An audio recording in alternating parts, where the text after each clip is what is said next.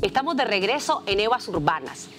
Hoy vamos a compartir una valiosa información, una charla amena con la psicóloga Mónica Willock, es aliada de nuestro programa sugiriéndonos temáticas que sean de utilidad para todos. Cómo construir la femineidad sana. Bienvenida, Mónica, ¿cómo estás? Muy bien, Cristiana. Comenzando el año tremendos. Potente. Potente. Es un tema que toma relevancia y vemos cómo hoy en día, eh, bueno, hay mucha controversia en torno al tema del feminismo. Y con esta, por ejemplo, ponencia que hizo Oprah Winfrey en los Golden Globes, donde hizo hincapié del papel de la mujer, de todo lo que ha pasado con mujeres y abusadas, entre otras cosas. Algunos hombres estaban diciendo, por ejemplo, ay, las mujeres ahora quieren agarrarse de toda la cosa para, para hostigar a los hombres y todo esto. Y realmente que a veces todo este tipo de mensajes se tornan negativos para todo el mundo, no solamente para mujeres y hombres. Entonces, todas las percepciones, pero al mismo tiempo del feminismo, de la femineidad, esta dualidad que existe de machismo, de feminismo, si sos machista, no sos feminista, sos feminista, o sea, es todo un rollo. Es todo un rollo. Y es todo un rollo porque no entendemos que en el fondo lo que tenemos que hacer las mujeres es nuestro desafío, es poder también desarrollar nuestro lado masculino, así como el desafío de los hombres es desarrollar su lado femenino y entender que hombres y mujeres tenemos ambos lados y que lo que necesitamos es integrar ambos lados y no pelear unos con otros los dos lados no se pueden pelear entre sí porque son parte de nosotros. Entonces, culturalmente, educacionalmente, tenemos una serie de condicionamientos que nos van separando un lado de otro lado. Y ahí es donde viene el problema. Por ejemplo, cuando una niña nace, lo primero, ¿qué pasa cuando una niña nace recién salida del vientre en Nicaragua? En nuestra cultura, en los hospitales, lo que sucede es que lo primero que se le hace a esta niña son las chapas. ¿Para qué? Para que se vea linda, que es el primer mensaje que se recibe. ¿Ustedes realmente creen que a la esa bebé recién salida del útero materno le interesa verse linda? No, no le interesa. Mucho menos andar unos aretes. Mucho menos andar unos aretes. Pero imponemos, desde que las niñas son muy pequeñitas, una serie de cosas que tienen que ver con los estereotipos culturales de las mujeres, que tenemos que verse linda, a las niñas que, son enojonas, por ejemplo, qué feo que se ve una niña enojada, ay, qué fea esa carita con el ceño fruncido, ponga la carita bien linda porque las niñas se tienen que ver linda. O sea, son mensajes que vamos recibiendo que nos van afectando profundamente. Los cuentos, los famosos cuentos de los hermanos Grimm que reflejan la tragedia de las mujeres y reflejan también que siempre necesitamos de un príncipe o de un rey que nos salve de las situaciones difíciles de la vida. Entonces, los juguetes con los que juegan las niñas y que los padres imponen también, porque no son juguetes que los niños espontáneamente buscan, aunque claro que a veces las niñas espontáneamente buscan juguetes porque las otras compañeritas tienen todos lo mismo, ¿sí? Pero es muy importante desde pequeñitas que las niñas tengan la libertad de escoger cómo quieren experimentar su juego, cómo quieren experimentarse a sí mismas. A veces las niñas les gusta jugar a ser mamá, a las niñas les gusta jugar a ser papá. Y todo eso está bien y es saludable y no tenemos por qué venir y condenar ni una cosa ni la otra. Entonces, eso es muy importante, Cristiana. A mí me llama la atención... Eh, y bueno, se, se, están dando muchos cambios, incluso hasta la industria del entretenimiento, cosa que me deja feliz, porque Hemos visto las grandes eh, producciones de la cuento de la princesa, pero ya vemos cómo ahora está cambiando el rol de la princesa. Exacto, y ahora incluso hay toda una serie de cuentos para niñas que son en vez de la bella durmiente, la fea durmiente, por ejemplo, que habla de una, una princesa que es fea pero es muy inteligente. Entonces, los niños van teniendo otro tipo de mensaje, las niñas mujeres van teniendo otro tipo de mensaje en donde no se remarca la imagen física como el aspecto más importante, que es lo que se ha hecho por muchos años, ¿no? Tu cuerpo, el cómo te ve es lo más importante. Y no necesariamente es así. Y hay mucha injusticia en eso, incluso en los medios televisivos ha habido hace poco un, un, muchacho que hizo una investigación sobre cómo en un noticiero siempre la gente se fijaba en la ropa de la periodista mujer y el periodista hombre tenía todos los días más o menos la misma ropa y nadie se fijaba en eso, ¿no? Entonces vemos cómo las mujeres realmente estamos siendo muchas veces eh, resumida y sintetizada a una imagen física. Y no puede ser eso así. Siento a veces que las mismas mujeres, me incluyo, bueno, cometemos errores sin involuntario por tener un chip mental que te hace comportarte de X manera, que te hace no querer dar la imagen equivocada. Ah, que si me pongo X o Y, van a pensar que yo soy, eh, qué sé yo, otra cosa, o van a pensar mal de mí y estamos pendientes de las percepciones. Ay, qué Estamos muy pendientes del que dirán, mm. de la apariencia, porque estamos muy condicionados a ser parte de, del mainstream, a ser parte de lo que la mayoría piensa, quiere y lo que la mayoría aprueba o desaprueba. Entonces, yo realmente en eso soy un poquito rebelde y, siempre le digo a la gente, sálganse del sistema de una forma saludable, no para estar contra A, sino para estar en pro de la autenticidad. Y la autenticidad es algo que se descubre con mucho, luego de mucho tiempo. No, no, llegamos a ser auténticos rápidamente porque hemos tenido de pequeño demasiados mensajes del deber ser. ¿No? Como niña debes de ser esto, como niña se supone que pensé de esta forma y que jugué de esta forma. Entonces poder llegar a ser auténticamente quien yo soy y descubrirme en quién auténticamente soy independientemente de lo que mi madre me dijo, de lo que yo vi en mi madre, de lo que mi padre me dijo, lo que vi en mi padre, no es tan fácil, pero es necesario. Muy importante. Hay una situación también, conversando con amistades eh, sobre el machismo, por ejemplo, o sobre el feminismo, nos encontramos con situaciones cotidianas que uno dice, ¿qué hago realmente?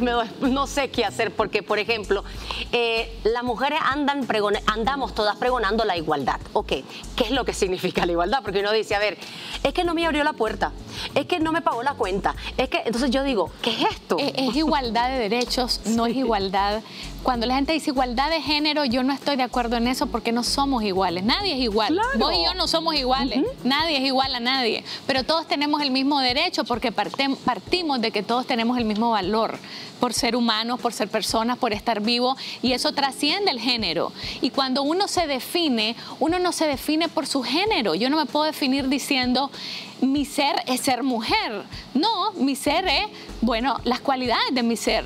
Eh, ser comunicativa, solidaria, ser una persona empática, ser una persona sensible. Equidad, equidad humana. Claro, me, me supongo que se, se, usa lo de equidad de género porque obviamente solo el género femenino es que al que ha sido por años eh, subyugado. Subyugado ha sido aparentemente, pero yo creo que también el género masculino ha sido subyugado de otra forma. Sí. Sí, de una forma de la cual no se habla que hemos hablado incluso en el programa anterior cuando hablábamos de cómo construir una masculinidad sana, veíamos que los hombres también sufren, pero sufren de otra forma, sufren en silencio, se unen menos entre ellos para hablar de su sufrimiento. Las mujeres tenemos el beneficio y, digamos que la ventaja de poder expresar cómo nos sentimos con más libertad y poder unirnos entre nosotras, tener la parte de la comunicación quizá más desarrollada y hacer más fuerza entre mujeres. Y eso ha sido un beneficio para nosotras, ¿sí? Y una desventaja para los movimientos masculinos, entre comillas. Pero yo creo que lo importante, Cristiana, como te digo, es entender que no se trata de pelearnos hombres con mujeres, ni mujeres con hombres, ni este lado mío no lo acepto porque yo debería ser de otra forma. Uno, somos como somos y vamos a tratar de expresar el cómo somos de la manera más natural y espontánea posible. Y permitir que nuestras niñas que estamos criando puedan expresarse libremente. Eso es muy importante. Por otro lado, cuando se tienen eh, niñas y niños dentro de un hogar, eh, y, bueno, es usual ver incluso hasta en la adultez. Las mujeres están por allá, los hombres están por allá, pero bueno, ya por lo menos somos adultos y tomamos esa decisión. Pero con los, con los niños, por ejemplo, hay familias que marcadamente limitan las actividades que va a hacer niña por ser niña y niño por ser niño. Bueno, ahí estás condicionando a esos niños. Entonces, en vez de condicionar y entrar a manipular, porque eso es una manipulación de los adultos. Yo quiero que mi hija haga esto, esa soy yo. Esos son mis intereses, no los de mi hija tal vez. Entonces es muy importante que no manipulemos. Nos cuesta no controlar, no manipular. ¿Y qué pasa, por ejemplo, cuando en el hogar están, eh, digamos, que la niña tiene comportamientos más agresivos, más fuertes, más, eh, digamos, eh, categorizados masculinos y que el niño es el que se considera más suave, más tranquilo? Bueno, qué bueno que así sea. Hay que brindar que sea así. Y si mi hija tiene comportamientos más rudos o más que pueden sonar más fuertes, más intensos, qué bueno, alimento la intensidad de esa niña de una forma que sea positiva, en que ella se pueda defender, en que no se sienta vulnerable, en darle herramientas a mi hija para que en el momento de que alguien la ataque o la agreda, se sepa defender no con agresividad, sino de forma asertiva. ¿sí? Y si mi hijo es un niño más sensible, y más suave, pues que bendito sea Dios porque ese es el tipo de masculinidad que necesitamos, ¿no? Necesitamos que los hombres puedan conectarse con su sensibilidad, su condición humana, que se conecten con su corazón. Eso es lo que más necesitamos en el planeta en este momento. Por, eso, sí. claro. Por otro lado, cuando eh, digamos los padres, porque esto de la crianza es un asunto tan complejo que día a día ustedes padres de familia eh, siempre están aprendiendo, que todos los días se aprende y desarrollar estas habilidades para que los hijos puedan enfrentarse a la vida real desde niños, en la escuela, con el bullying, por ejemplo. Eh, desde ahí irles instruyendo a que tengan esa capacidad, ¿no? Así es. Y muchas niñas tienen dificultad para defenderse precisamente porque a muchas niñas se les condena la expresión del enojo. Así como a los hombres se les condena la expresión del miedo, a la niña se les condena la expresión de enojo. O no se estimula que el enojo surja y el enojo es una emoción que necesita surgir como cualquier otra. No tiene nada de malo el enojo, pero la vemos como no, no debe sentirse enojada la niña, tiene que estar bien. Entonces, tengo, por ejemplo, en consulta muchas niñas que no saben cómo defenderse, que tienden a la sumisión, a la excesiva obediencia, a la excesiva eh, vulnerabilidad, a la excesiva hipersensibilidad, que todos se lo toman personal, que no saben cómo decir, bueno, eso es lo que vos pensás de mí, no tiene que ser la verdad, no pasa nada. Y esto pasa porque hemos, les, hemos quitado a las niñas el poder de decidir muchas veces, incluso que cómo se van a vestir. Entonces la mamá le indica, no, te vas a vestir de esta forma, te vas a poner tal vestido, este, vas a ir a tal fiesta y yo le tengo a mi hija todo el horario listo, planificado, organizado que yo como mamá hice, pero la estoy desempoderando como mujer, no permitiéndole como te digo, el ejemplo más básico, escoger su propia ropa. esto sobre particularmente este tema, eh, yo he tenido algún tipo de, digamos, de controversia con algunas amistades, porque eh, conversamos nosotros sobre este tema en, en otras oportunidades. Y a ver, si me decía la mamá, pero ¿cómo la voy a dejar que se vista como se le da la gana? Si va a salir como una loca, si se pone un pantalón de, eh, para ir a misa y yo quiero que vaya con su vestido de domingo porque eh, así se mira bien modosita y bien nítida. Entonces... entonces uno dice, ay Dios mío, eh, bueno, yo no soy mamá, entonces no puedo meterme en los zapatos, pero sí, pero, pero, pero aunque no seas mamá, sí. sí tenés una intuición de que eso no está bien, ¿no? ¿Cómo o harían los padres, por ejemplo, para negociar? Porque la niña, por ejemplo, si quiere ir en un short pequeño, eh, eh, primero, primero, bueno, yo que soy un poco más este, abierta, yo te diría que ni siquiera la misa debe ser una imposición, ¿ok? Si los niños quieren ir a misa, bienvenido sea, pero en realidad la misa no es un espacio para niños, para ser honestos y realistas. Ahora, cómo debe ir la niña. Los, niños son niños, no son adultos, no tienen por qué entrar en todos los parámetros y el protocolo que en la vida de los adultos nosotros tenemos. Los niños son niños y los niños juegan. Entonces, si hoy mi hija se quiere poner un, un short de banano y una camiseta de otra cosa que no tiene nada que ver con el banano, las dejo que explore, porque son niños, están jugando. Ayer vieron a una muchachita en una serie y quieren parecerse a esa muchachita, fabuloso. Al otro día vieron a un superhéroe y quieren andar con una capa de Superman, fabuloso.